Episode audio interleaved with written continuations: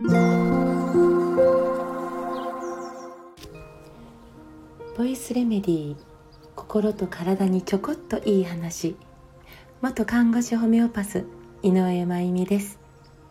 え、今日はこれから新潟に向けて帰ります。はい。またまた、えー、苦手な飛行機が待っていますがその経験さえ楽しんでしまおうと思思っています。まあとにかくまあ寝ちゃうんですけどね。寝るしかない時間です、えー、そしてこの楽しむということが実感できる日々が世界中に広がること、えー、それをずっと大事にしたいと思えることが世界中に広がることを願わずにはいられないのですがこの地球上では戦争があって飢餓があって環境の破壊があって武器にお金を使って一方たくさんの食材を廃棄してたくさんの服やプラスチックを廃棄してで異常気象が怖いと言ってなんだか。いろんなことがとっちらかっているような気がします。私たちがもっと一つになって備えなくちゃいけないこときっといっぱいあると思うんですよね。まあ、えー、もしですよ。いつか別の星の生命体が地球に攻撃をかけてくるなんてことが起こったらもう一致団結して、えー、全ての国がねこの状態に立ち向かわなくちゃいけない、まあ、そんなハリウッド映画みたいな宇宙戦争みたいなことこう宇宙人の襲来とか映画の世界じゃあるまいしって、まあ、声も聞こえてきますがはい。ですね。でももしかしたらこっちはありえない話ではないかも。しれないのが、えー、映画でもあった「アルマゲドン」です。えっ、ー、と全世界で、えー、地球と衝突する可能性のある天体をまあ、えー、世界各地でずっとずっと観察し続けているんですよね。まあ、もしこれが来ちゃうととんでもないことが起こる可能性があるわけです。なもん来るわけないでしょ？って言えないし実際何度も来てるんですよね。6500万年前のメキシコ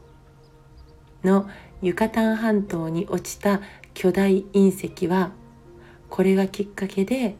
えー、当時世界に生存していた恐竜の絶滅につながったんですよ。うーんと最近で1908年の中央シベリアの上空で爆発した天体によって東京ドーム4600ごめんなさい違う東京ドーム4万6,000個分の森林がえー、燃えて消失したんです。4万6,000個分ですよ。うんとさらに近いところでは2013年に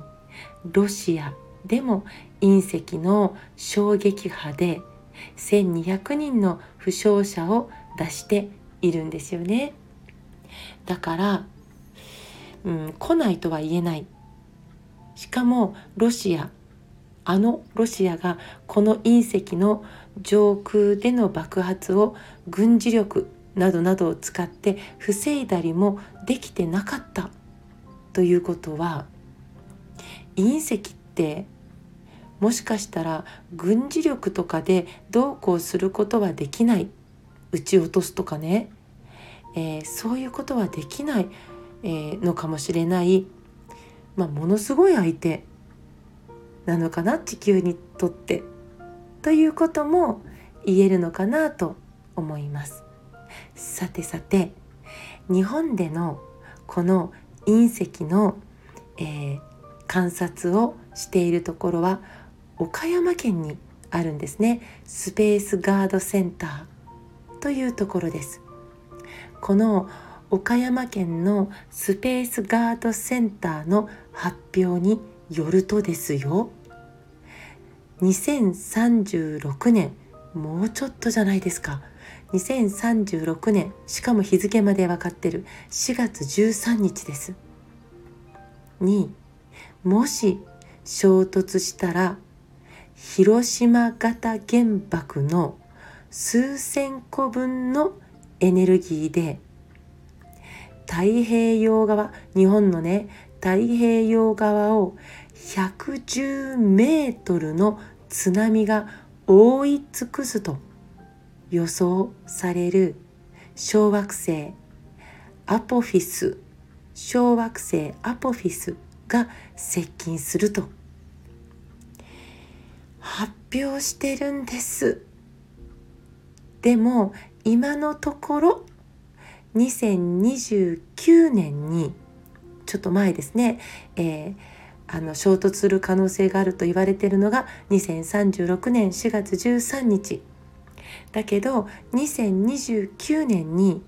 引力の関係でアポフィスの軌道が変更されるだろう。だから大丈夫だろうという見解だそうです。でももし変更できなかったら私たちはもっともっと大きな危機に備えて世界中の人たちと、え、知恵と技術を共有して力を合わせてより良い対策が準備できるようにつながり合う必要が本当はありますよね。分け合って学び合って支え合って助け合って一緒に平和に安全に楽しく今を生きていけることを、えー、実感し合える世界をまあ昨日に引き続きちょっと壮大なこと言ってますが、えー、作れたらいいなその小さな小さな一歩のために今日自分ができることは何かな？って考えることを諦めることだけはしないで生きていきたいですね。今日も最後まで聞いてくださってありがとうございます。また明日お会いしましょう。